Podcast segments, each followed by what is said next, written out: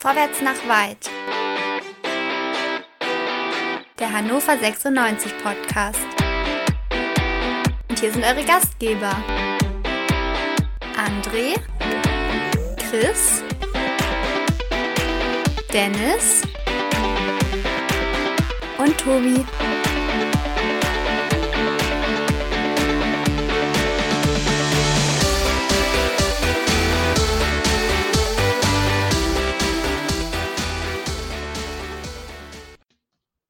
Was war die Vorfreude groß? Was haben auch wir uns gefreut auf den Beginn der zweiten Fußball-Bundesliga?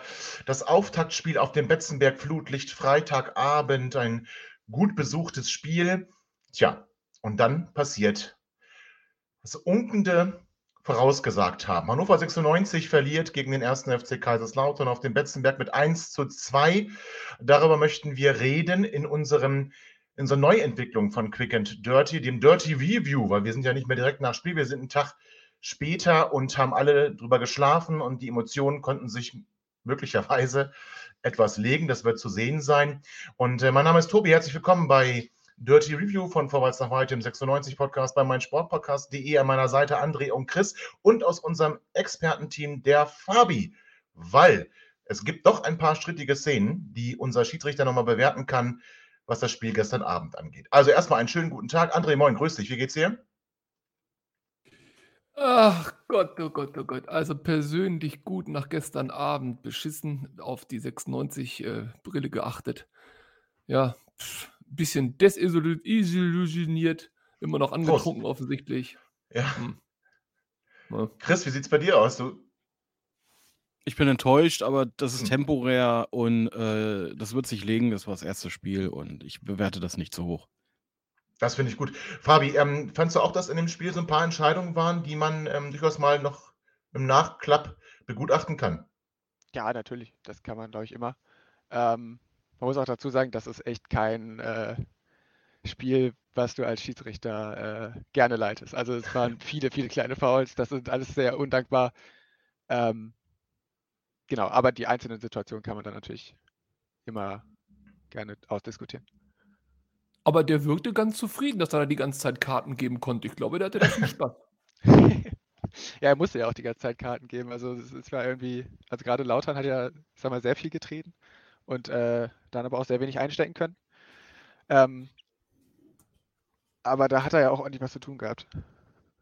Ja, da sind wir auch schon mittendrin in der Szenerie. Also, äh, Lautern kommt äh, hochmotiviert, möchte ich mal sagen, zum Anpfiff auf den Platz und spielt eigentlich das, was man von ihnen erwarten konnte. Und äh, was wir auch schon gesehen haben im Relegationsspiel gegen Dresden, ähm, in der dritten Liga nicht, weil da waren sie meist die stärkere Mannschaft, aber sie hatten Messer zwischen den Zehen, habe ich gelesen. Ich glaube, das trifft es auch ganz gut. Chris, äh, wir haben gesagt, 96 hat die höhere Qualität. 96 müsste sich eigentlich durchsetzen. Und wir haben ja auch zurückgeblickt ähm, zusammen mit Dominik auf den Auftakt 16, 17, die ersten 15, 20 Minuten lautern mit Willen, mit Druck, mit Einstellung. Wir machen dann aber das 1 zu 0.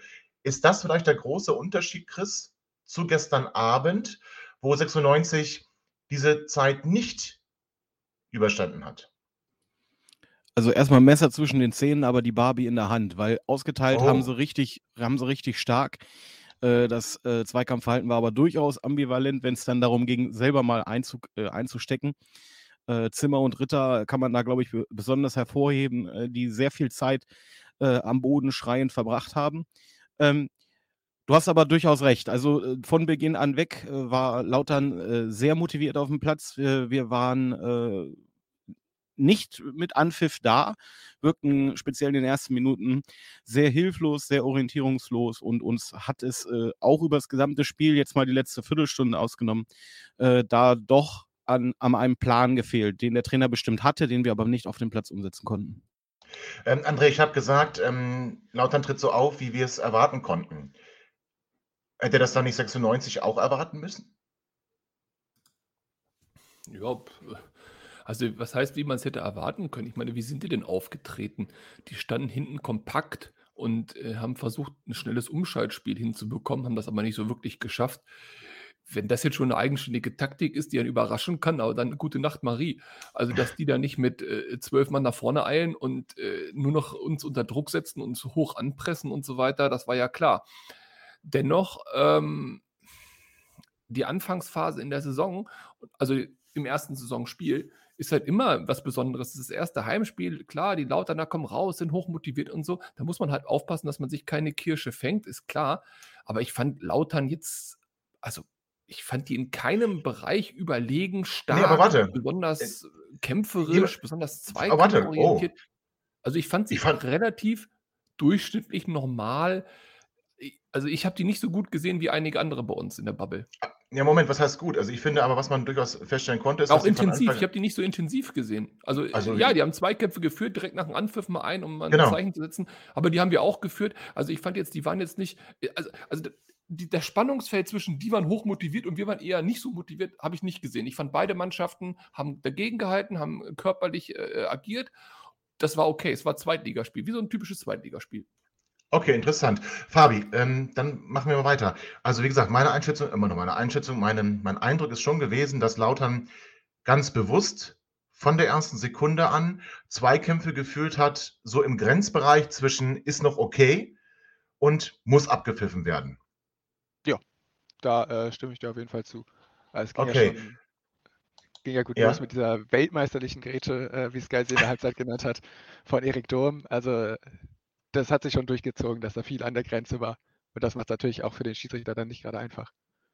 Ja, das finde ich auch. Ne? Also der hat ja wirklich extrem viele Szenen zu bewerten. Man sieht auch immer mal wieder so einen kleinen Schubser. Hier gibt es mal so einen kleinen Schlag. Also ja, genau. das ist mir jetzt... Kleine Nick ja, genau. Äh, ist das Situation. Ja. Aber das Und, war jetzt nicht einseitig, Fabi, oder hast du das einseitig gesehen? Also ich fand, da hat sich Hannover jetzt nicht zurückgehalten. Ähm, also war jetzt nicht komplett einseitig, aber ich würde schon sagen, dass Lautern da definitiv mehr gemacht hat als Hannover. Echt? Ja, okay. Also mein Eindruck war tatsächlich, ich habe Hannover, ich habe es immer noch, glaube ich, einmal getwittert, ich habe Hannover 96 noch nie so oft mit den Ellbogen unnötigerweise gegen den Gegenspieler arbeiten sehen, bei Laufduellen, Kopfballduellen und so weiter. Äh, da waren bestimmt fünf, sechs Sachen dabei. Das sind alles keine Tätlichkeiten, das sind alles keine roten ja. Karten, aber das sind alles Dinge, die sich A nicht gehören, die wie auch unnötig sind und die auch mal mit einer gelben Karte belegt, wegen, belegt werden können. Ähm, ja. Also ich fand auch die Mein Körpersprache von uns auch relativ robust. Also Ja, auf jeden Fall. Äh, meine Vermutung ist, das fällt vielleicht in einem anderen Spiel nicht so sehr auf wie gegen Lautern, wenn sich der Gegner, also wenn der Gegner das nicht jedes Mal mitnimmt und sich jedes Mal dann auf den Boden schmeißt. Ähm, aber ja, Ja, guter das Punkt, guter äh, stimmt schon. Genau, das denke ich nämlich auch. Chris, äh, ich will dich nochmal wieder rein, weil ich finde, André und Fabi sind sich da so einig und das äh, ist schon sehr konträr zu dem, was ich wahrgenommen habe. Ich fand nämlich, dass Lautern damit extrem begonnen hat und 96 dann irgendwann versucht hat, und das war der entscheidende Fehler, diese, diese Mittel mitzumachen. Das heißt, Lautern wirklich in jeder Situation, wenn da zwei Spieler aufeinander getroffen sind, in irgendeiner Art und Weise, wie gesagt, entweder im Grenzbereich oder eben mit so einer auch bewussten Provokation äh, den Gegner vielleicht auch dazu hinreißen lassen, diese Gangart anzunehmen, die ihm eigentlich nicht liegt. Und dann hat 96 das versucht umzusetzen. Würdest du das auch so sehen oder bist du eher bei André äh, und auch Fabi, die sagen, das war eigentlich von beiden Seiten so? Nee, also ich glaube tatsächlich, dass das wirklich mehr aufgefallen ist, äh, weil Lautern sehr theatralisch äh, in, aus manchen Zweikämpfen rausgegangen ist. Ähm, das hat man auch äh, im Stadion am Publikum gemerkt, äh, dass äh, von den Rängen doch sehr viel Druck auch kam auf den Schiedsrichter in diesen Zweikämpfen. Ähm, wir haben sehr früh, und ich hoffe, wir schaffen da jetzt eine elegante Überleitung zum ersten äh, äh, wichtigen Sachverhalt, nämlich zur gelben Karte in der neunten Minute. Wir haben uns dann sehr früh äh, selber geschwächt letztendlich und äh, äh spätestens ab diesem Zeitpunkt wurde eigentlich jeder Zweikampf von Hannover gegen Lautern äh, vom Publikum flankiert mit deutlichen Forderungen, diese Zweikämpfe zu sanktionieren. Okay, dann gucken wir auf diese Szene. Neunte Minute, Galondua äh, ver verliert den Ball im Mittelfeld, will ihn wieder zurück, sprintet, grätscht, Lauterer Grätsch treffen aufeinander. Am Ende liegen sie beide da, müssen behandelt werden. Und Noah kriegt gelb, Lauter einen Freistoß. Fabi, richtig entschieden? Äh, für mich schon. Ja, also Andua legt sich den Ball zu weit vor. Dann äh, gehen da beide, ich weiß nicht, welcher Lauterer das war, aber äh, die gehen beide mit vollem Risiko, vollem Tempo quasi in den Ball. Der Lauterer ist aber eher am Ball und spielt ihn weg. Und dann rasseln sie halt ineinander. Tut beiden heftig weh, aber am Ende ist dann Ondur halt derjenige, der den Ball nicht gespielt hat und dann die gelbe Karte dafür verdient.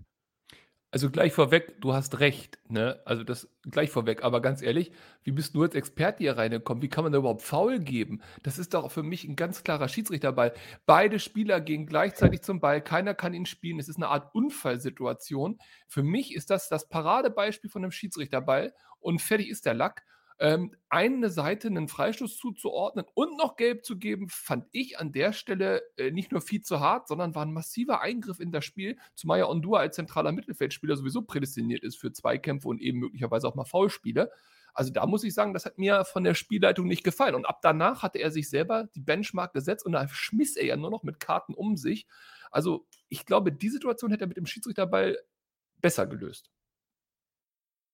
Ja, äh, also ich, ich verstehe, wie du darauf kommst. Für mich ist der entscheidende Punkt halt, dass der Lauterer den Ball wegspielt. Ähm, und dadurch ist es halt nicht eine Situation, wo beide quasi das gleiche Vergehen oder eben nicht Vergehen haben und es ein Unfall ist, sondern der eine spielt den Ball und der andere halt nicht.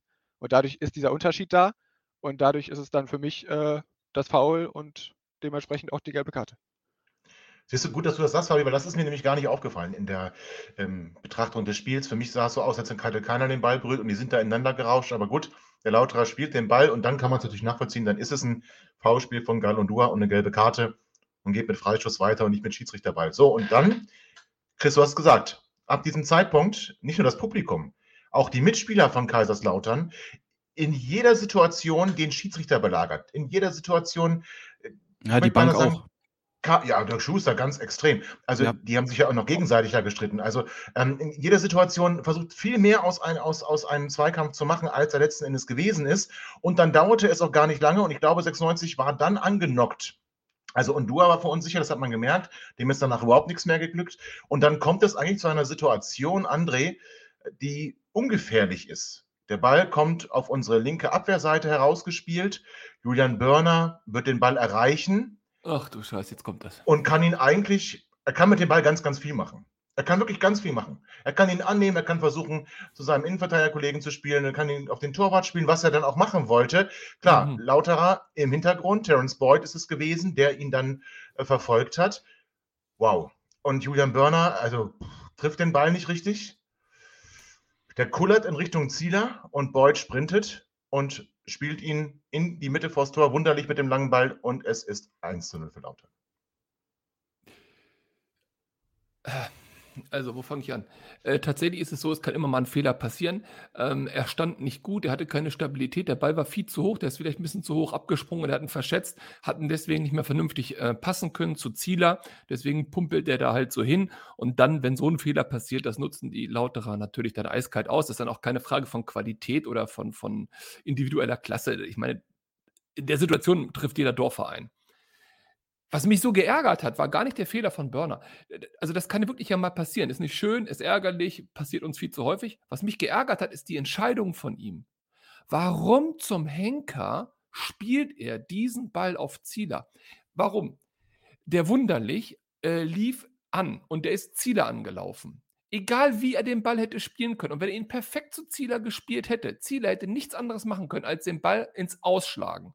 Nichts anderes hätte Ziele mehr machen können. Der fängt ja kein Dribbling an und außerdem war auch keine Anspielstation mehr frei. Das heißt, warum geht er das Risiko ein, um diesen Pass zu spielen? Dann löscht er ihn doch einfach ins Seitenaus. Ganz einfach, ins Seitenaus weglöschen. Lautern hat Einwurf, die müssen sich sammeln. Unsere Defensive kann zurückkommen, sich wieder stellen. Überhaupt nichts passiert, ja? Anstelle diesen Pass zu spielen.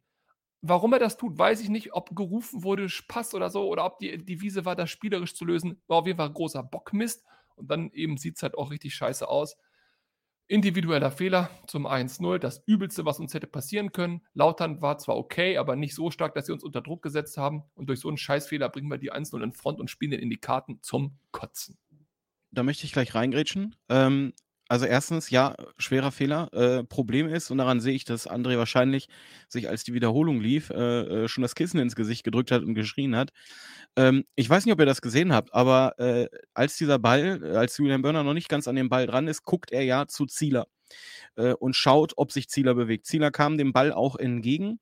Und wenn ihr mal auf den Ball achtet und wie der letzte äh, Kontakt mit dem Rasen ist, dann werdet ihr sehen, dass der Ball leicht verspringt. Und zwar verspringt er äh, auf Julian Börner zu.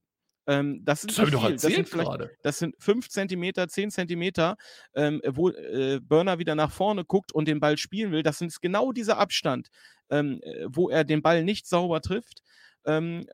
Und äh, ich bin nicht bei dir, André. Äh, Zieler kam dem Mann entgegen. Ähm, das bedeutet, äh, dass diese Situation spielerisch lösen zu wollen, finde ich äh, deutlich besser. Äh, jetzt im Nachgang natürlich äh, durch diesen Fehler äh, wirkt es sehr, sehr unglücklich. Ähm, nichtsdestotrotz glaube ich, dass dieser, dieser Aufsprung äh, oder dieser letzte Kontakt mit dem Rasen da eine entscheidende Rolle gespielt hat. Aber was war das Ziel dieses Passes? Wunderlich läuft doch Ziele an. Ziele hat vielleicht zwei Sekunden. Das heißt, er kann den Ball nur lang rausschlagen. Das Einzige, was du gewinnst, ist ein Einwurf, vielleicht 20 Meter weiter hinten Richtung Mittellinie und nicht ein Einwurf direkt bei dir am 16er. Akzeptiere ich ja noch als Raumgewinn. Aber nichts, nichts konnte aus dieser Situation äh, gewonnen werden. Das heißt, dann lösch doch einfach den Ball. Äh, deine Abwehr kann sich wieder stellen. Das ist generell eine Geschichte, die ich im Moment beim Fußball überhaupt nicht verstehe, warum man auch äh, teilweise den Ball hinten rausspielt mit den zwei Abwehrspielern und so weiter, wo dann nach zwei Pässen der Ball sowieso lang rausgeprügelt wird. Ähm, also das hat sicherlich einen Sinn, deswegen machen es ja alle. Ich verstehe es tatsächlich nicht und Burner in der Situation muss ihn aus meiner Sicht ins Ausspielen, haben wir keine Probleme. Gut, ist dumm gelaufen, mein Gott.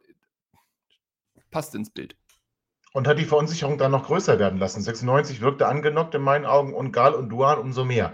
Fabi, ähm, und Dua hat dann noch so ein, zwei kleinere Fouls gespielt und bei jedem Mal, wo er nicht ganz sauber im Zweikampf war, hat Lautern sofort die gelb-rote Karte gefordert. Ähm, ich, ich frage mich dann, warum versucht ein Schiedsrichter nicht auch mal mit bei solchen Situationen mit einer gelben Karte für dieses ganze Reklamieren auch mal da, da dem Einhalt zu gebieten? Ja, äh, also es war ein Foul, es war ein, ein Halten am Strafraum. Er hatte insgesamt dann drei im ganzen Spiel. Ähm, ja, das kann man natürlich irgendwie machen. Vielleicht sollte man das auch mal mehr machen. Ähm, aber die Schiedsrichter wollen ja auch eigentlich immer viel reden. Das äh, gehört ja auch irgendwie mit dazu, dass du deine Entscheidung dann auch so ein bisschen den Spielern erklärst und machst. Und dann äh, ist es auch immer schwierig, aus so einem ganzen Pulk dann einen rauszupicken. Vor allem Mhm. dann so früh im Spiel. Also ich weiß nicht, wann das war, Viertelstunde gespielt oder sowas. Da dann irgendwie mal eine gelbe für den Meckern ziehen. Ähm, da setzt du natürlich ein ordentliches Zeichen. Dann hast du wahrscheinlich mehr Ruhe für den Rest des Spiels. Aber es ist natürlich auch ein ordentlicher Eingriff ins Spiel, ne? Okay, okay, kann ich verstehen. Dann gibt es aber eine Szene, wo Odua den Gegenspieler mit der Hand im Gesicht trifft. Eigentlich eine klare Gelbe, oder? Äh, 23 Quatsch. Minute, genau. Ähm, Im Zweikampf, er weiß, der Spieler kommt von hinten, äh, will ihn mit der Hand weghalten, trifft ihn dabei aber mit auch relativ hoher Intensität im Gesicht. Das äh, rechtfertigt auf jeden Fall eine gelbe Karte. Ich glaube, er hatte aber Glück gehabt, weil so die Begleitumstände ein bisschen für ihn äh, gesprochen haben. Also es war das Auftaktspiel, es war die 23. Minute relativ früh im Spiel. Es war sein drittes Foul erst. Ähm, wenn du nach 23 Minuten jemanden für drei Fouls spielst und keins davon war wirklich noch äh, absichtlich, dann ihn runterschickst, dann machst du dir auch nicht wirklich Freunde auf dem Platz. Ähm, Ja. Aber im Stadion hätte er sich sehr viel Freunde gemacht. ja, das stimmt. Also Ähm, das heißt, für dich eine, eine äh, vertretbare Entscheidung zu sagen, ich lasse den drauf, obwohl er eigentlich hätte runtergemusst, weil Auftaktspiel, früh im Spiel und äh, interessant fand ich, und du äh, zeigt noch, er hat den Ball gespielt und äh, meckert da auch noch rum. Also spätestens da hätte ich glaube, der Schiedsrichter gesagt, also pass auf, wenn Das du jetzt so blöd bist und ich auch noch meckerst, dann ja, also jetzt sei froh, dass ich dich nicht runterschicke. Weil er ständig sagt, der Ball, Ball, Ball, aber darum geht es ja nicht. Seine Hand war im das Gesicht ist des Gegners. Also. ganz spannendes Argument in der Situation. Ähm, Ja, oder? Ja, ja. Ja, das ist wie als wenn ich bei Handspiel irgendwie sage, ich habe doch den Ball gespielt. Das funktioniert auch nicht. ähm, genau. Ja, ist, also ich bin eher bei der gelb-roten Karte als nicht bei der gelb-roten Karte, aber ich kann in gewisser Weise nachvollziehen, warum er sie nicht gezogen hat. Aber es Okay, war auf jeden Fall er- viel ja. Glück dabei für Ondur und Hannover. Genau, und zum Glück hat Stefan Leitl auch direkt reagiert. Schon vor der Szene hat er Fabian Kunze zum Aufwärmen geschickt und nach der Szene dann Galendur auch ausgewechselt und Fabian Kunze gemacht, also ein schneller Wechsel, um eben dann nicht mit 10 weiterzuspielen. In der ersten Halbzeit plätscherte das Spiel dann so in meines Erachtens vor sich hin und jetzt gucken wir dann gleich auf die zweite Halbzeit und auch noch mal ein bisschen auf Schiedsrichterentscheidungen und ähm, besprechen dann natürlich auch noch, was hat das jetzt für Folgen? Müssen wir unsere Ziele schon aufgeben? Hier waren doch unsere Erwartungen auch schon ziemlich hoch, aber das besprechen wir gleich nach einer kurzen Pause. Schatz, ich bin neu verliebt. Was? Da drüben. Das ist er. Aber das ist ein Auto. Ja, eben. Mit ihm habe ich alles richtig gemacht. Wunschauto einfach kaufen, verkaufen oder leasen. Bei Autoscout24. Alles richtig gemacht. So, herzlich willkommen zurück zum zweiten Teil des Dirty Reviews nach dem Spiel auf dem Betzenberg. Wir gehen also mit einem 0 zu 1 in die Kabine, kommen aus der Kabine raus. Chris, verändert? Ganz kurz, Oder- du- ich habe noch einen Rückblick nochmal, weil ich eine ernsthafte Frage habe an unseren Experten. Jetzt haben wir hier extra so einen Schiri-Experten, jetzt will ich das wissen. Die Ondua-Ellbogen-Geschichte, wo wir eben gerade diskutiert haben vor der Pause. Ich habe eine Frage.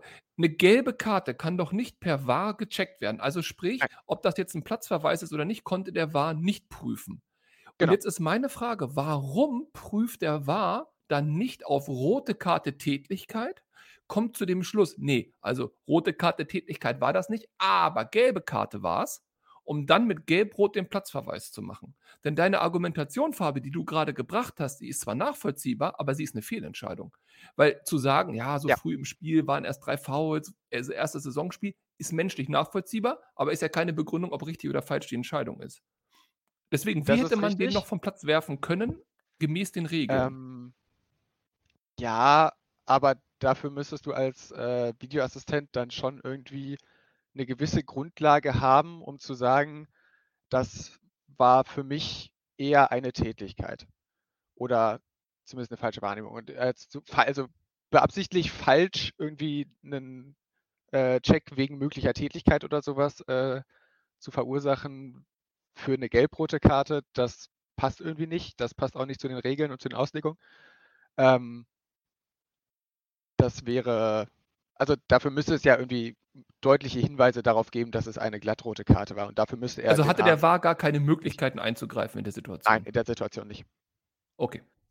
Dafür müsste Ondua dann irgendwie, also wirklich absichtlich mit dem Arm äh, oder dem Ellenbogen irgendwie, äh, also mit der Intention, den Gegner im Gesicht zu schlagen, quasi äh, treffen und den Arm mehr als Waffe als als Werkzeug einsetzen. Und das war hier definitiv nicht der Fall und dadurch äh, hat der VR da auch keinen Spielraum. Haben wir das auch geklärt? Chris, also, wir kommen aus der Kabine, wir sind nicht personell verändert. Hat sich die Einstellung verändert? Also erstmal habe ich mich gleich nach Wiederanpfiff schon wieder aufregen dürfen, weil ich fand, dass äh, nach der Einwechslung von ähm, äh, Fabian Kunze wir im Mittelfeld deutlich besser gestanden haben. Äh, aber warum er dann sich selber und die Mannschaft äh, kurz nach Wiederanpfiff wegen Ballwegschlagens äh, in die gleiche Situation äh, wie Geil Ondua bringt, das habe ich überhaupt nicht verstanden. Ähm, äh, vor allem konnte er ja auch noch nicht das Frustrationslevel erreicht haben zu diesem Zeitpunkt, wo er erst so wenige Minuten auf dem Platz stand. Ähm, nachdem es gerade 15 Minuten Pause gab, dass dieses Verhalten in irgendeiner Weise gerechtfertigt ist. Grundsätzlich kann man sagen, wir haben deutlich, äh, deutlich, oder wir haben, nee, deutlich ist falsch.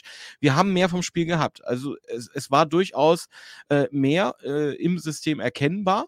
Äh, Effektives dabei rumgekommen ist äh, jedoch nicht.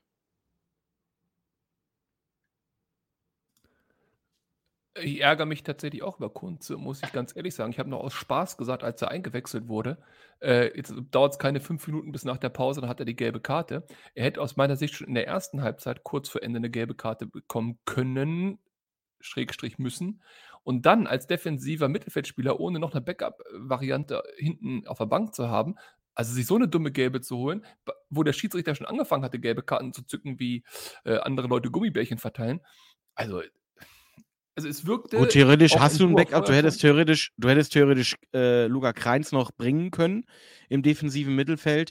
Äh, aber es macht, also das wäre ja, äh, wär ja äh, schlimm, wenn wir zweimal Eben. auf derselben Position hätten wechseln müssen wegen akuter Gelb-Rot-Gefahr. Absolut, und deswegen verstehe ich es ja noch weniger, dass er das gemacht hat. Äh, teile ich hundertprozentig, was du sagst. Und äh, ich muss sagen, äh, die Spieler wirkten in den Momenten, sei es übermotiviert oder, oder nicht hundertprozentig fokussiert, aber also sowas darf echt nicht passieren. Ich, es tut mir leid. Wenn er da eine Grätsche Mhm. macht und einen wegfault oder ein taktisches Foul, um einen Konter zu unterbinden, okay, gerne, kein Problem. Aber so eine dumme Aktion, Ja, ich glaube, den Weg kann man mitgeben. Das stimmt. So eine gelbe ist unnötig, vor allem wenn du eben schon einen Spieler auf derselben Position verloren hast. Naja, und du vor allen Dingen auch mitgekriegt hast ja schon im Spiel, dass Lautern sehr gerne äh, Zweikämpfe annimmt und versucht durchgehend bei jeder Aktion eine gelbe Karte einzufordern. Das ist halt, also da, da musst du doch auch so weit mitdenken, dass du sagst, okay, äh, es kann durchaus sein, dass ich für einen Zweikampf, der eigentlich nicht gelbwürdig äh, äh, sein wird, äh, geahndet werde, weil hier Druck auf dem Schiedsrichter besteht. Und, und das kann ich einfach von dem Spieler erwarten, dass er dann so viel Selbstdisziplin hat, in dem Moment nicht äh, den Ball da wegzuschlagen. Das ist Ja. dumm. Was anderes Absolut, ja. kann ich einfach nicht sagen. Ja, hast du recht. Und Druck auf den Schiedsrichter, Fabi, da- das stimmt auch. Äh, Der der ist ja permanent ausgeübt worden. Das hatten wir schon bei dem Fordern von Karten. Und dann gibt es diese Szene, die war dann allerdings auch in der ersten Halbzeit. Jean Zimmer Ja. im Laufduell mit Louis Schaub. Und ähm, John Zimmer wird von dem Arm getroffen, okay, aber eher auf Brusthöhe. Fällt wie äh, vom Blitz getroffen um, wälzt sich am Boden, hält sich sein Gesicht und die Lauterer stürmen, stürmen auf den Schiedsrichter. 96 Spieler stürmen auf John Zimmer. Das war eine ziemlich undurchsichtige Situation. Erklär mir kurz, warum hat Zimmer kein Gelb gesehen? Äh, ich vermute einfach, weil der Schiedsrichter das nicht gesehen hat. Also es Okay. war halt eine Kontersituation, hohes Tempo drin. Doch, hat er, hat er, ähm, hat er, hat er, hat er. Er hat Einwurf also er hat- gegeben. Ja, ja, genau. Er hat es nicht als faul bewertet. Ich weiß aber nicht, wie, also es ist schwer zu, also wie er es gesehen hat. Aber wenn er es nicht als, warte, wenn er es nicht als, wenn er es nicht als faul bewertet, ist es dann nicht die Konsequenz, dem Spieler, der sich so am Boden wälzt, wegen Unsportlichkeit die gelbe Karte zu zeigen? So drängen in die Ecke, Tobi. Genau so. Jetzt soll er sich mal. Mhm. Ja, das kommt natürlich drauf an, wie viel, also wie genau du das Ganze gesehen hast. Ne? Also wenn du, wenn Warte, du Fabi, gesehen hast, warte. Ja, also erzähl. weil- vorneweg, regeltechnisch gehe ich vollkommen mit, das ist eigentlich eine gelbe Karte für John Zimmer. Weil Okay, der, der genau. Treffer, äh, wenn das denn so ein harter Treffer überhaupt war, das sei mal dahingestellt, dann war er eher auf Brust-Oberkörperbereich und er fällt und hält sich mit beiden Händen das Gesicht und rollt sich da dann noch zweimal. Das ist äh, also regeltechnisch unsportlich. definitiv eine Tobi, du merkst, Genau. Tobi, du merkst aber, Fabian ist gerade in derselben Situation wie der Schiedsrichter gestern in Lautern. Wir üben massiv Druck auf ihn Ja, aus, Nein, äh, bis er das sagt, was wir hören wollen.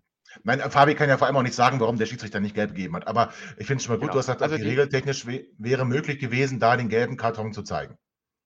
Ich behaupte nicht nur möglich, sondern richtig gewesen. Ähm, Okay, wäre richtig gewesen. Das Problem ist, es ist super schwer zu sehen. Zum einen steht Schaub äh, quasi auf der Seite, wo der Assistent und der vierte Offizielle stehen und äh, arbeitet quasi nach links. Das heißt, die, die Assistenten und der vierte Offizielle auf der Seite haben quasi erstmal Schaubs Körper davor ähm, und sehen deshalb vielleicht nicht so ganz, wo er ihn trifft, wie er ihn trifft. Ähm, Waschitzki steht sowieso auf der anderen Seite, musste im Sprint dem Konter hinterherlaufen. Das ist schwer zu sehen. Und wenn du dir dann nicht sicher bist, dann äh, lässt du das einfach laufen und gibst nicht da irgendwie für übermäßiges Theater eine, Schwa äh, Okay. eine gelbe Karte, weil wenn er ihn blöd gesagt doch getroffen hätte, dann stehst du ziemlich dumm da. Ich teile Okay. das, was du sagst, hundertprozentig. Du weißt, was mich richtig ärgert bei solchen Spielen, äh, bei den Schiedsrichterleistungen. Deswegen kriegst du das jetzt ab stellvertretend sozusagen. Gott, oh Gott, oh Gott. Nicht, nicht in Person, nur stellvertretend. Was mich ankotzt, ist, wenn ein Schiedsrichter mit einer gewissen Selbstdarstellung, was in Ordnung ist, ähm, von Anfang an eine Linie vorgibt. Und die Linie war bei jeder Kleinigkeit gelb. Wirklich. Also das, das ging ja rappapapap. Naja. Und in der Situation, dann musst du Teile sagen, ich okay, gar warte, Moment nicht. mal. Würde ich auch nicht teilen. Also wir hatten in der Nee, ersten gar Halbzeit hatten wir drei gelbe Karten. Das ist nicht viel, vor allem nicht für das Spiel. Die eine für Ondua, dann hatten wir eine für Tomiak und eine für Terence Boyd. Und ab der Also ich- 26. Minute gab es dann auch erstmal 20 Minuten keine gelbe Karte mehr bis zur Halbzeit. Ich fand sogar nämlich zu wenig gelbe Karten. Ich habe ja noch gefordert, dass er für Meckern welche verteilt, André. Also gelbe Karten wie Gummibärchen und bei jeder Kleinigkeit, das teile ich aber auch nicht. Also, also Lautern ich hatte am. Ende 2, 4, 6 gelbe Karten. Wir Ja, hatten Ende. drei, obwohl ich die gegen Zieler gar nicht gesehen habe. Ähm, ich Ja, will die damit ja nur sagen, äh, also ich fand schon, dass er, also er hat sehr, sehr kleinlich gepfiffen, oder sehr, sehr viel, nicht kleinlich, aber er hat sehr, sehr viel gepfiffen. Er hat auch gelbe Karten verteilt. In der Situation, finde ich, wäre es konsequent gewesen, dass er dann sagt, okay, Moment, der 96-Spieler hat den am Boden liegenden Kaiserslauterner Spielern überhaupt nicht so anzugehen. Zack, das ist auch schon mal gleich gelb, weg. Das will ich in Zukunft hier gar nicht mehr sehen. Und den Lauterer Spieler auch, zack, gelb für diese Provokation. Ich hätte beide mit gelb weggeschickt. Äh, So hat er einfach Einwurf gegeben und durch diesen Einwurf war die Situation nichtig, was aus meiner Sicht die Spieler dazu provoziert, weiterzumachen mit ihrem Scheiß. Ich fand ihn nicht souverän an der Stelle und auch an anderen Stellen nicht. Aber, Kann ich okay. nachvollziehen. aber Also wir haben nicht war ja- wegen ihm gewonnen oder verloren. Also das äh, Ja, na klar. war nur Genau. allgemeiner Rant. Aber jetzt kurz Haken an diese Szene. So weiter geht's in der zweiten Halbzeit. 96 wechselt aus und bringt frische Kräfte für die Offensive. Ich musste wirklich, ehrlich gesagt, ich kannte ihn ja nur als Harvard und äh, als ich dann gestern diese Einwechslungs, äh, Einblendung sah mit Kalle, ich will jetzt nicht fix sagen, aber Kalle Wick äh, Nielsen musste ich erstmal schmunzeln. Dachte, wir haben noch einen Neuzugang, äh, den ich nicht kenne. Also, es kommt Nielsen und es kommt Cedric Teuchert und es gehen Max Besuschkow, Klammer auf, nachvollziehbar, ich weiß nicht so genau, und Hendrik Weidand, nachvollziehbar, ja. Ähm, also, Max Besuschkow, Hendrik Weidand gehen raus, Harvard Nielsen und Sadie Teuchert kommen. André, und ab dem Zeitpunkt, spätestens ab dem Zeitpunkt, war es für mich ein anderes Offensivspiel. Ja, es war überhaupt mein Offensivspiel, weil wir natürlich jetzt aufs Tor drücken mussten und wir haben auch das Zeichen dann von der Bank bekommen. Besuschkow war deine Frage gerade aus meiner Sicht völlig zu Recht raus. Äh, Note Ja? 5, Kickernote gefühlt, ja. Also der war ein völliger Totalausfall. Was Im aber Vergleich nicht zu Louis Schaub, nicht warte mal. über ihn brechen, aber Im Vergleich zu Schaub und Kerk? neuer Verein, aber ich fand ihn Katastrophe unterirdisch. Ja, also warte mal. Seite ist gar Ja, nichts dann beantworte ich deine Frage, wenn André dazu nicht in der Lage ist. Die waren alle Ja. drei Ausfälle, ganz ehrlich. Gut. Ähm, äh, von, von Schaub war ich äh, maximal enttäuscht. Äh, Besuschkow war für mich äh, äh, unsichtbar. Ähm, ich erinnere mich nur an, ich meine, das war Max gewesen, äh, wo er es nicht schaffte, über einen Abstand von drei Meter und Duar richtig anzuspielen, äh, sondern völlig in den Rücken spielen, der Ball verloren ging. Ähm, und auch äh, äh, Sibi Kerk, äh, mal abgesehen von diesem einen Freistoß, den er da schießt, wo der Torwart sich äh, lang machen muss, auch äh, äh, in Erinnerung an Marvin Duck, häufig am Abwinken, äh, wirkte äh, sehr frustriert, wo ich mich dann auch gefragt habe, Absolut. Leute, erster Spieltag, Genau. ist das eine, eine grundsätzliche äh, Einstellungsfrage, weil es kann ja nicht sein, dass, also wenn ich jetzt in der zweiten Saisonhälfte bin und die Saison läuft schon seit x Spieltagen nicht so, wie ich mir das als Spieler selber und wie der Verein sich das vielleicht vorstellt, dann kann ich ja Frustration verstehen, aber doch nicht am ersten Spiel. Und, Okay. und also da Gut, würde ich also, ja. keinen von den dreien irgendwie hervorheben wollen. Gut, aber Also dann. teile ich ähm, komplett und dass Kerk durchgespielt hat, hat mich auch sehr gewundert, muss ich auch ganz ehrlich sagen. Aber die Wechsel waren an der Stelle und zu der Zeit richtig. Ob man jetzt noch Kerk mit rausnimmt oder nicht, ist nochmal eine neue Diskussion. Aber die beiden Wechsel waren richtig. Äh, Okay. Weidand war überhaupt nicht im Spiel. Man hätte auch Bayer rausnehmen können, aber Weidand war auf jeden Fall richtig. Besuschkow auch. So, jetzt kommen die beiden Spieler rein und jetzt mache ich mal eine Spitze und gebe dir die Frage zurück, Tobi. Hattet ihr auch das Gefühl, als Cedric Teuchert auf dem Platz gelaufen ist, dass er da konditionell schon am Ende war? Ach, Quatsch. Also jetzt. äh, Also mein Gott, Frage- der wirkt nein, ja dermaßen unfit. Also die Frage be beantworte ich gar nicht, das ist ja Unfug. Also Cedric Teuchert hat auch da ein paar Laufduelle gewonnen. Äh, Cedric Teuchert hat ähm, äh, gute Offensivaktionen gehabt und versucht auch Gegenspieler, äh, Gegenspieler sage ich schon, Mitspieler gut in Szene zu setzen. Also das ist natürlich Humbug. Ja, so. Ich finde beide eine Belebung fürs Offensivspiel, muss aber auch sagen, Harvard Nielsen im Gegensatz zur Vorbereitung der deutlich sichtbarere und ein absoluter Gewinn in unserem Offensivspiel. Und man hat gleich gemerkt, die Mannschaft hat jetzt mehr Zutrauen gehabt. Und wir kamen dann auch mal in Situationen, also ich fand vorher war es eher so, okay, wie, wie, wie machen wir es jetzt? Oh, shit, jetzt der Ball wieder weg. Und dann kamen wir in Situationen, wir versuchen es einfach mal, Derek Köhn äh, gut mit eingebunden. Also es war plötzlich ein Fußballspiel, ähm, Ball klatschen lassen, schönen Pass, wieder erobern, nochmal neu aufbauen und äh, versuchen, den Ball in den Strafraum zu bringen. Und so schießen wir dann auch das 1 zu 1. Ich glaube, nicht nur, weil Lautern konditionell abgebaut hat, was zu erwarten war, wie sie äh, die Intensität angese angesetzt haben in, den ersten 45 Minuten und fand dann dieses 1 zu 1. Das Publikum war totenstill. Es war überhaupt nichts mehr zu hören. Das heißt, da zeigt sich nämlich genau das, was passiert auf dem Betzenberg. Die, die tragen die Mannschaft, wenn sie führt, aber wenn sie dann nur, nur, nur den Ausgleich kriegen, waren sie totenstill. Kein Unterstützen mehr, kein gar Ja, nichts aber sie mehr. waren ja deswegen totenstill, weil ja jeder am Fernsehbildschirm, jeder im Stadion und jeder auf dem Feld gemerkt hat, scheiße, jetzt verkacken wir das, also aus lauterer Sicht, 96 dreht jetzt noch die Partie. Und dass wir das dann nicht geschafft haben, das war schon ein bisschen traurig. Das Tor kam aus dem Nichts. Das Tor war total glücklich, auch individuelle Fehler bei Kaiserslautern schlecht verteidigt, aber das ist uns egal. Das 1-1 ist da, Nielsen stand da, wo er stehen muss, oder Kalifix oder wie du ihn jetzt nennst. So. Und dass danach wir aber es nicht schaffen, das 2-1 zu schießen, fernab von dem, was dann noch passiert ist, das hat also mich echt überrascht, weil in dem Moment habe ich gedacht, jetzt holen wir noch den Sieg, glücklich, Ja. ein bisschen unverdient, aber wir holen ihn. Für mich war klar, dass wir gehen hier als Gewinner raus und am Ende macht Absolut. Frisoldi oder wer auch immer. Genau, hat die Mannschaft gedacht, hat das Publikum gedacht, eindeutig zu sehen. Ähm, ganz recht, wir, wir drücken auch, äh, dem vergibt dann noch eine Riesenchance, weil er es irgendwie selbst machen will, ohne Not. Ähm, in meinen Augen. Oh, so, den hat er aber auch, aber den hat er aber ah, auch richtig gut vier- Aber den muss er du, querschießen, Mann. Da mit stehen vier vier- 96er, vier genau. 96 Spieler im Strafraum.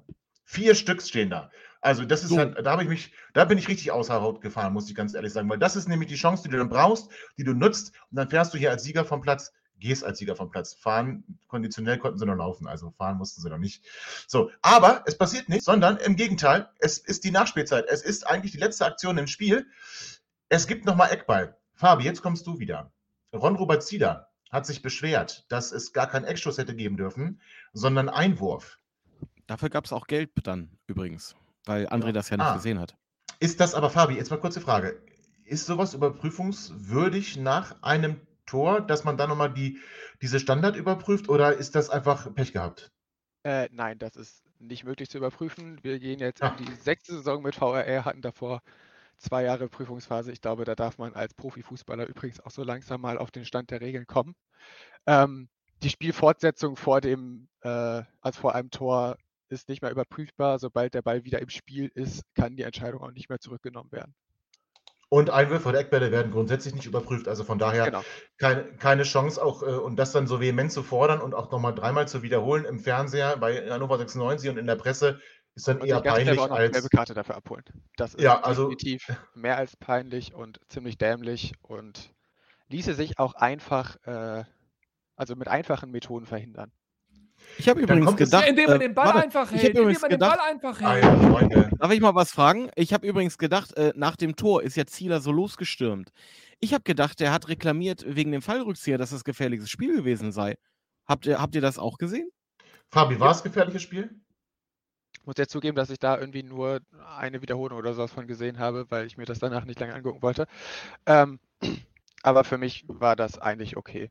Also wir wollen. Also der ja war schon ganz schön weit weg vom Mann, wo er den Fallrückzieher macht. Also ich hätte das jetzt, aber das war tatsächlich der, äh, der, äh, der, der ausschlaggebende Punkt, deswegen ich Ja, dachte, dass aber Zieler so Chris, warte eskaliert mal. ist. Ja, Chris, Ja. Fabi, wo ist denn die Grenze? Wo ist denn die Grenze zwischen bei so einem Fallrückzieher, zwischen gefährlichem Spiel und normal? Also ab wann musst du abpfeifen bei so einem Fallrückzieher? gesagt, dann, wenn du wirklich einen Spieler gesundheitlich gefährdest. Also wenn du es unmittelbar in Kopfnähe trittst oder sowas.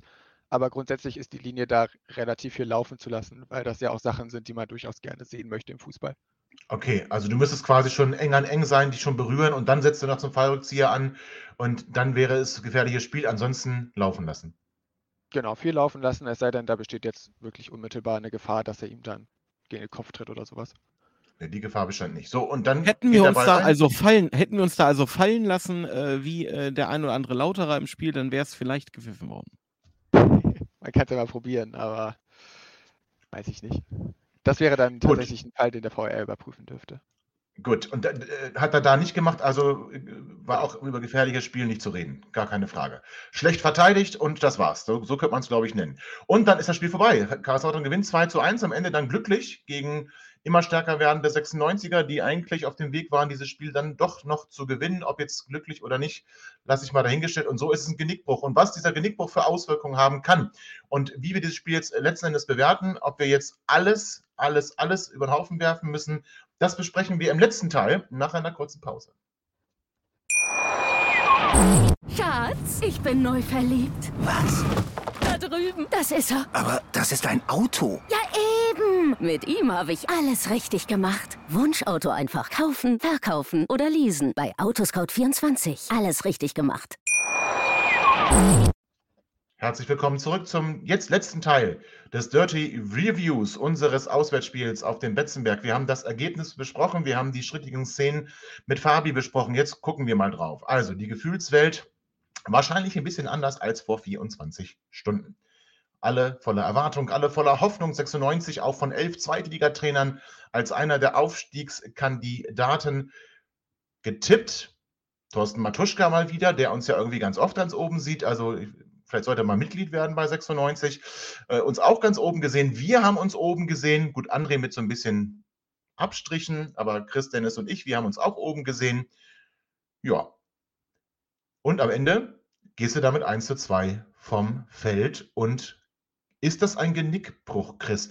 Ist es ein Genickbruch, weil du eigentlich drauf und dran warst, weil du das Spiel dann angenommen hast, weil du zwar lange gebraucht hast, aber dann auch wirklich geschafft hast, die Kontrolle zu übernehmen und, wie gesagt, eigentlich der nur, nur nach einer Zahl der Zeit war, ob der Ball jetzt noch reingeht für uns und nicht auf der anderen Seite. Chris, ist, kann sowas ein Genickbruch sein? Für die Saison? Na, erstmal jetzt grundsätzlich, kann das jetzt ein Problem werden? Also es kann insofern ein Problem werden, dass wir nächste Woche gegen St. Pauli spielen. St. Pauli hat heute sehr eindrucksvoll äh, gewonnen, parallel während wir aufgenommen haben. Ähm, somit äh, dürfte, wenn man auf das Papier schaut, äh, St. Pauli äh, eventuell sogar Favorit sein gegen uns. Wenn ja, aber das lass mal das nächste Spiel, Chris, lass mal das nächste Spiel. Äh, jetzt auf, die, auf den Hinblick auf den weiteren Verlauf der Saison. Kann sowas der Genickbruch sein, der Na, verhindert, das, Also nee, da, so weit möchte ich nicht Gut. gehen. Also pass auf, der Betzenberg ist eine Festung. Der Betzenberg ja. ist eine Festung. Ähm, es ist keine Schande, egal ob äh, Lautern jetzt hochkommt oder schon seit fünf Jahren in der zweiten Liga spielt. Äh, es ist keine Schande, äh, auf dem Betzenberg zu verlieren. Die Art und Weise, wie wir verloren haben, ist sehr, sehr unglücklich. Äh, mit einer Punkteteilung wäre ich durchaus auch schon vor dem Spiel übrigens äh, zufrieden gewesen. Ich weiß, dass ich gesagt habe, ich weiß, dass ich gesagt habe, wir gewinnen dort 3-1, aber so wie der Spielverlauf halt einfach war, dass äh, 75 Minuten äh, äh, wir es nicht geschafft haben, unsere Taktik auf den Platz zu bringen, wir dann ähm, eher überraschend zum Ausgleich gekommen sind. Ähm, wenn wir das noch gewonnen hätten, da, also da hätten wir wirklich, hätten wir alle Sonntag in der Kirche gehen müssen und eine Kerze anzünden, aber äh, oh, das, ja, ja, ja. eine Punkteteilung wäre meiner Meinung nach gerecht gewesen, aber es ist jetzt nicht äh, äh schlimm oder, oder saisonentscheidend, dass wir auf dem Betzenberg im Auftaktspiel äh, keine Punkte mitnehmen konnten. Bevor ich dich vom Haken lasse und André wieder reinhole, Chris noch weiter. Also, das bedeutet also, das ist eine Niederlage und wir müssen jetzt nicht anfangen, plötzlich ähm, den Trainer in Frage zu stellen, die Taktik in Frage zu stellen, ja, plötzlich nochmal zehn, zehn Spieler nochmal nachzuverpflichten. Also, eigentlich äh, ist nicht viel passiert. Nein, auf keinen Fall. Also wie gesagt, das ist das erste Spiel der Saison. Wir haben auswärts gespielt. Die Mannschaft ist frisch zusammengestellt. Es wird ein bisschen dauern, bis Abläufe sich einspielen. Und äh, äh diese, diese, diese Abenddämmerungsstimmung, die gestern in der Bubble schon äh, teilweise verbalisiert wurde, die kann ich überhaupt nicht nachvollziehen. Ähm, ich finde das auch völlig unprofessionell, zu diesem Zeitpunkt der Saison schon so einen halben Abgesang zu starten, mhm.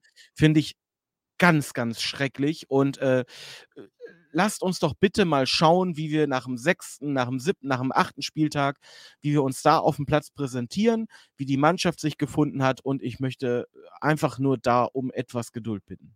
So, André, jetzt bist du dran, denn du hast dich gestern hingestellt. Du hast gestern postuliert, dass es alles ist wie immer. Seit Jahren kriegen wir das Gleiche äh, serviert. Keinerlei Verbesserung, null Struktur erkennst du. Du erkennst nicht, dass auch nur ansatzweise irgendwas besser geworden ist. Keine Qualität. Du hast die Mannschaft die komplette Qualität gestern Abend abgesprochen. Ja. Stell dich. Bleibt auch so. Äh, ich sehe es etwas anders als Chris. Wo wir völlig überein sind, ist, egal ob wir gewonnen hätten, verloren haben, unentschieden gespielt hätten, dieses Spiel, das Ergebnis macht nicht äh, in irgendeiner Art und Weise die Saison aus. Selbst wenn wir gewonnen hätten, wären wir jetzt nicht Aufstiegskandidat Nummer eins und weil wir jetzt verloren haben, steigen wir auch nicht ab. Das ist äh, völlig klar. Auch der Trainer und die Taktik muss überhaupt nicht in Zweifel ge ge gezogen werden. Das ist auch völlig albern.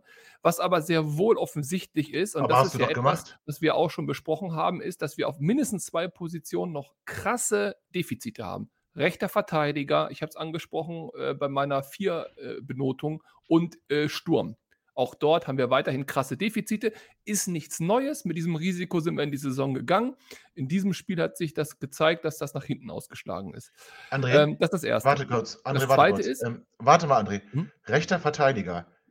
Welche hm? Spielsituation gestern rechtfertigt die Einschätzung, dass wir auf der rechten Abwehrseite ein Problem haben?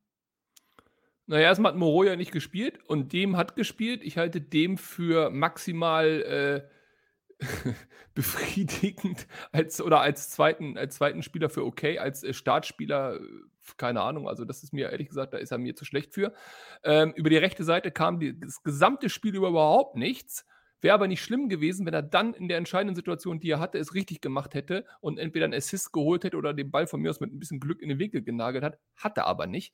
Dementsprechend ist das für mich weiterhin ein, ein Schwachpunkt in unserem System. Rechter Verteidiger und Stürmer. Stürmer über Weidand brauchen wir, glaube ich, nicht wirklich sprechen. Auch Bayern macht ja keine gute Figur mit Weidand da vorne. Der braucht sicherlich andere Spieler da vorne drin. So, Das also, sagt doch nicht das daran. nicht Das sagt daran, dass Bayer körperlich komplett der Innenverteidigung unterlegen gewesen ist. Und das war vorm Ja. Spiel schon klar. Man wusste, äh, nicht zuletzt auch durch die Ausführung von Alex, dass die Innenverteidiger maximal robust sind und dass so ein, Entschuldigung, halber Hahn wie Maxi Bayer da äh, sehr wahrscheinlich abprallen wird. Und, äh, Jetzt also, kritisierst du aber ich den Trainer verstehe- mit der Aufstellung, ich- nicht ich, ne? ich Nee, Moment, nein. Das ist mir schon klar. Macht Chris Aber, nicht. und, Nein, Chris machst du gar nicht. und, Hendrik und, hat dafür dass du- gespielt. also ich verstehe nicht, und äh, André, das musst du mir oft irgendwann mal erklären, wo du den Bedarf im rechten Verteidigungssektor siehst. Ähm, ich hätte äh, dem nicht spielen lassen. Für mich ist äh, Semoroja mit Abstand der bessere von den beiden Kandidaten, gerade was das Offensivspiel betrifft. Äh, jetzt halt doch mal die Fresse. Ähm, und und äh, dass man äh, sagen kann, okay, im Sturm passt es noch nicht, äh, äh, ganz ehrlich, da spricht die Vorbereitung ganz deutlich dagegen. Das habe ich in der letzten Sendung auch schon Hm. gesagt. Wir haben da eine Menge Stürmertore äh, gesehen. Das Mittelfeld kann, wenn es funktioniert, und das hat es nicht äh, Das ist gestern, es. So, ähm, dann Ja, ist aber- unser Sturm gut. das ist es. Das hat er bewiesen. Ja, dann, okay, da, da, das kannst du so sehen. Da habe ich eine andere Meinung zu. Wir werden aber nach sechs, sieben Spieltagen ja gucken, in welche Richtung schlägt das Pendel aus. Ich sage nur, nach meiner Sicht, rechter Verteidiger und Stürmer haben wir Schwachstellen. Das hat sich in diesem Spiel wieder gezeigt. Aber nochmal, ich bin bereit, da auch erst in sechs, sieben Spielen drüber zu diskutieren. Sehr wohl aber glaube ich, und das hat Tobi ja gesagt, dass dieses Spiel sehr wohl auch ein Genickbruch sein kann. Und zwar aus folgendem Grund. Das würde ich gerne darlegen. Nicht, weil wir keine individuelle Qualität haben und das ist alles Quatsch, sondern weil wir wieder in alte Muster verfallen sind. Als Beispiel, ich habe gefühlt 250 Pässe gesehen, die in den Rücken der Mannschaft oder des anderen Spielers gespielt wurden. Nicht in den Fuß, nicht nach vorne. Ich habe Flankenwechsel gesehen, bestimmt fünf Stück, die völlig unmotiviert riesenhoch durch die Gegend geprügelt wurden, von links nach rechts, von rechts nach links, wo die Lautere einfach dazwischen laufen konnten. Ich habe wieder individuelle Fehler gesehen. Das war das, was ich meinte mit, da hat sich nichts verbessert. Genau die gleiche Scheiße haben wir im letzten Jahr auch gehabt. Und was mir auch ehrlich gesagt total missfallen hat, ist das Ergebnis. Und zwar nicht das Ergebnis im Sinne von, äh, wir haben verloren. Klar kann man auch mal auf dem Betzenberg verlieren und klar, es ist keine Schande dort zu verlieren. Ich sage aber, es werden nicht viele Mannschaften dort verlieren und wir sind eine davon. Aber was mich richtig anbeamt ist, nach das dem warten wir 1 zu aber 1 erstmal ab. Also, das ist eine sehr vage These. Warte, warte, den Satz noch, da André. darfst du mich wieder angehen. Nach dem 1 zu 1, Chris, da darfst du nicht mehr auf dem Betzenberg gegen einen konditionell schwachen Aufsteiger ersten FC Kaiserslautern verlieren. Das geht gar nicht. Da musst du, wenn es schon nicht mehr zum 2-1 für deinen eigenen Sieg reicht, aber dann musst du in der Lage sein, so ein Spiel zu Ende zu spielen. Und diese Tore in der Nachspielzeit, diese Gegentore in der Nachspielzeit, insbesondere nach Standards, war einer unserer größten Probleme auch in den letzten Jahren und im letzten Jahr. Und das haben wir offensichtlich überhaupt nicht im Griff. Und da muss ich sagen, das ist wirklich Also, erschreckend. Das muss eine Ausnahme bleiben. Eine Entschuldigung mal, Ausnahme. also konditionelle Nachteile und so etwas. Also jetzt, du, du, du, also du spielst Die das waren ganz platt, die große. Lauterer. Die waren komplett Ja, aber wir platt. doch nicht. Du sagst doch gerade, dass es bei uns das Gleiche immer ist, dass wir die Gegentore kriegen spät, weil wir körperlich Wir nicht, ja. nicht, nicht so. Ja, aber wir waren doch nicht konditionell den Lauteren unterlegen. Das nein, nein, wirklich. nein, das hast du falsch verstanden. Ja, aber das hast du doch- Wir dürfen gegen diese konditionell schwachen Lauterer nicht noch immer wieder in Ja, der stimmt. So eine scheiß Ecke bekommen. Und Ja, das Tresoldi, das, möchte ich an dieser Sache auch mal sagen, es darf auch nicht sein. Der hat das ja gut gemacht, der Junge. Aber wie kann der in der 92. Minute, wieso muss Tresoldi derjenige sein, der den Zweikampf an der eigenen Eckfahne führt? Das musst du mir mal erklären. Und dass er den dann zur Ecke spielt oder zur Ecke blockt, das ist okay, ja. Das ist kein, kein Fehler. Aber warum steht der da? Du vergleichst hier gerade Äpfel mit Birnen. Also ich gebe dir recht, dass wir häufig äh, in der Vergangenheit äh, in der Nachspielzeit verloren haben. Aber so wie ich mich erinnere, ist es häufig so, dass wir dann letztendlich einer massiven Druckphase des Gegners unterlegen sind, dass wir es nicht geschafft haben, ein Ergebnis über die Zeit zu bringen. Das war aber gestern nicht der Fall. Wir hatten Ja. eigene Ambitionen, wir haben nach vorne versucht, auf den Führungstreffer zu drücken und sind dann durch eine Standardsituation unglücklich in den Rückstand geraten. Durch einen Innenverteidiger, der einfach nicht auf dem äh, Plan stand, als es in der Zuteilung im Strafraum ging. Das möchte ich nicht vergleicht haben, äh, äh, André. Verglichen. Aber Äh, wieso kommen die Torschuss. überhaupt noch zu dieser. Standardsituation, Chris? Das ist doch schlecht Vergleicht, gemacht. um Gottes Willen, André, ich brauche Nachhilfe. Ja, aber nicht bei André. Nicht bei André. Aber- nicht bei André. Aber der Punkt ist, wa- was mich ärgert, nochmal, wenn eine Standardsituation in der 92. Minute kommt, ey, wer, wenn nicht ich? Wer, wenn nicht ich, weiß das, dass irgend so ein Sergio Ramos dann irgendwann anfliegen kann, ja? Das ist mir alles klar.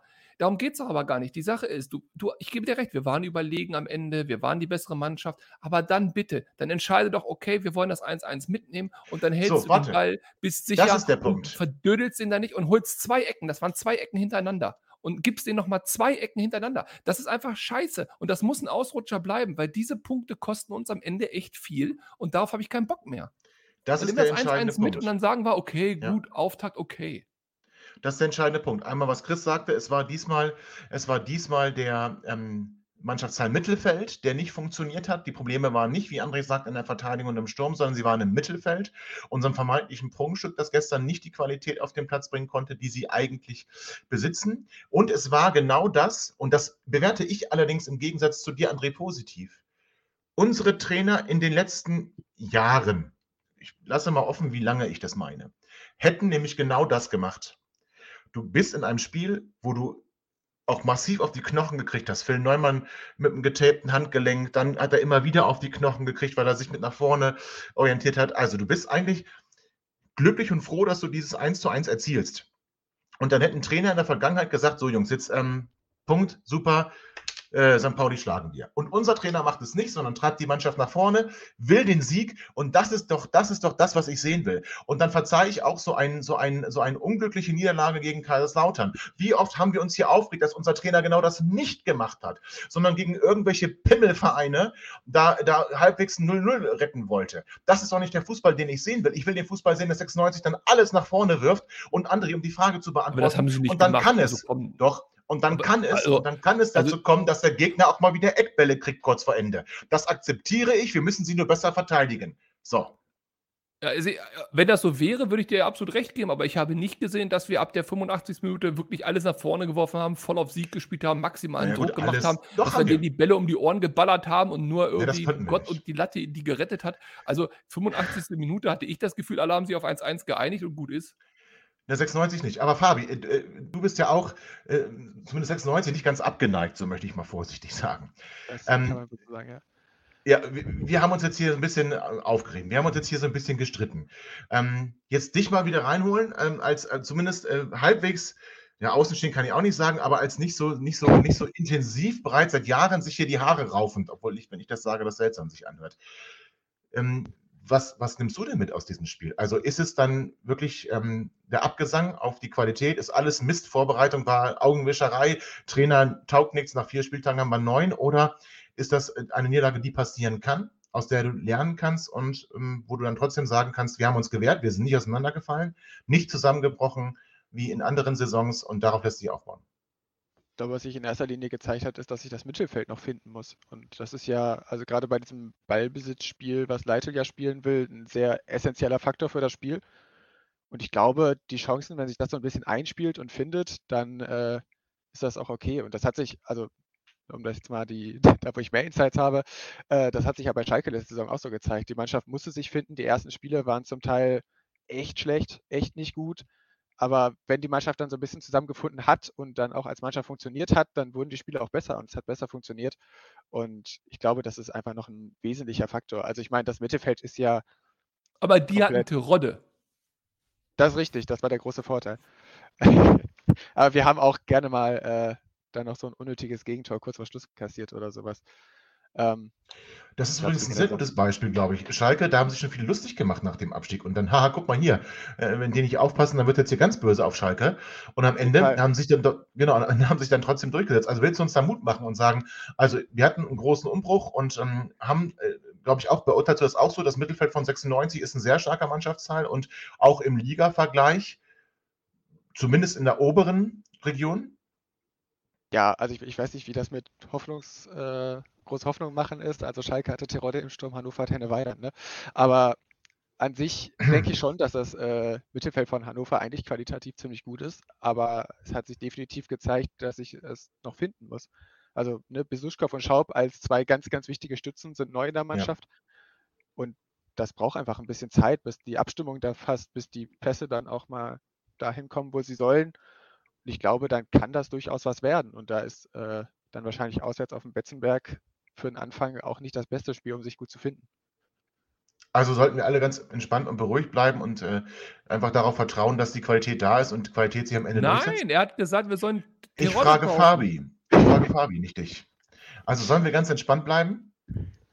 Ja, auf jeden Fall da jetzt kein großes Ding draus machen, glaube ich. Ich denke, wie gut diese Mannschaft ist, das zeigt sich nach sieben, zehn, höchstens zwölf äh, Spieltagen, wenn sich das alles gefunden hat im Mittelfeld und wenn dann irgendwie auch die, die Spieler, die sich zum einen ja irgendwie neu in diese Mannschaft einfinden müssen, zum anderen die Mannschaft, also die Teile der Mannschaft, die ja vorher schon da waren, in dem Fall Kerk und Ondua im Mittelfeld, sich an das Leitelsystem auch angepasst haben weiter Ja. ich glaube, wenn sich das findet und das Mittelfeld da gut zusammenwächst, dann äh, wird das auch ordentlich. Gut, das finde ich, das kann man auch als Schlusswort mitnehmen. Also, ähm, erstmal vielen Dank, Fabi, für deinen ersten Besuch hier bei uns. Vielen Dank für das Einordnen der ähm, Schiedsrichterentscheidungen. Das hat uns sehr, sehr, sehr viel Spaß gemacht. Ähm, das machen wir jetzt natürlich regelmäßig mit dir. Hatten wir angekündigt und ähm, hat uns viel gebracht. Äh, André darfst du nicht so ernst nehmen, der, äh, der pöbelt gerne. Ja, ja. Glaube ich, war es hoffentlich, aber du kannst dich ja wehren. So, ähm, halten wir fest, 96 verliert unglücklich auf dem Betzenberg. Die Mannschaft muss sich noch finden. Es ist aber kein Grund für einen Abgesang, kein Grund an allem zu zweifeln. Und deswegen schauen wir voller Vorfreude und äh, Zuversicht auf das kommende Spiel zu Hause gegen den FC St. Pauli, der dann nicht so rühmlich gewonnen hat, wie Christus uns hier verkaufen wollte. Das war hinten raus nochmal, na, was heißt ein enges Höschen, aber Nürnberg hat dann nochmal zwei Tore gemacht und hat dann nur 2 zu 3 verloren. Also von daher äh, nicht so souverän, wie Chris uns hier äh, glauben machen wollte. Freuen wir uns also auf den FC St. Pauli und freuen wir uns auf eine neue Folge Vorwärts nach Weit. Am Donnerstag nehmen wir auf, am Donnerstag gehen wir dann auch online vor dem Spiel gegen den FC St. Pauli. Also, lasst euch das Wochenende nicht vermiesen, habt ein schönes Restwochenende, freut euch auf die neue Folge Vorwärts nach Weit und 96 wird schon kommen, macht euch keine Sorgen. 96 Allee und ein schönes Wochenende noch. Ciao. Ihr seid immer noch da? Ihr könnt wohl nicht genug kriegen. Sagt das bitte nicht den Jungs.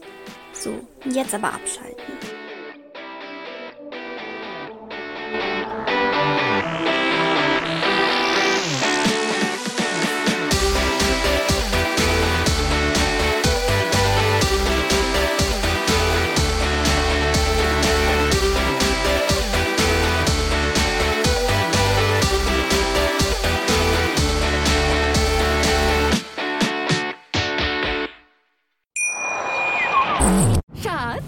Bin neu verliebt. Was? Da drüben. Das ist er. Aber das ist ein Auto. Ja, eben. Mit ihm habe ich alles richtig gemacht. Wunschauto einfach kaufen, verkaufen oder leasen. Bei Autoscout24. Alles richtig gemacht. Schatz, ich bin neu verliebt. Was? Da drüben. Das ist er. Aber das ist ein Auto. Ja, eben. Mit ihm habe ich alles richtig gemacht. Wunschauto einfach kaufen, verkaufen oder leasen. Bei Autoscout24. Alles richtig gemacht.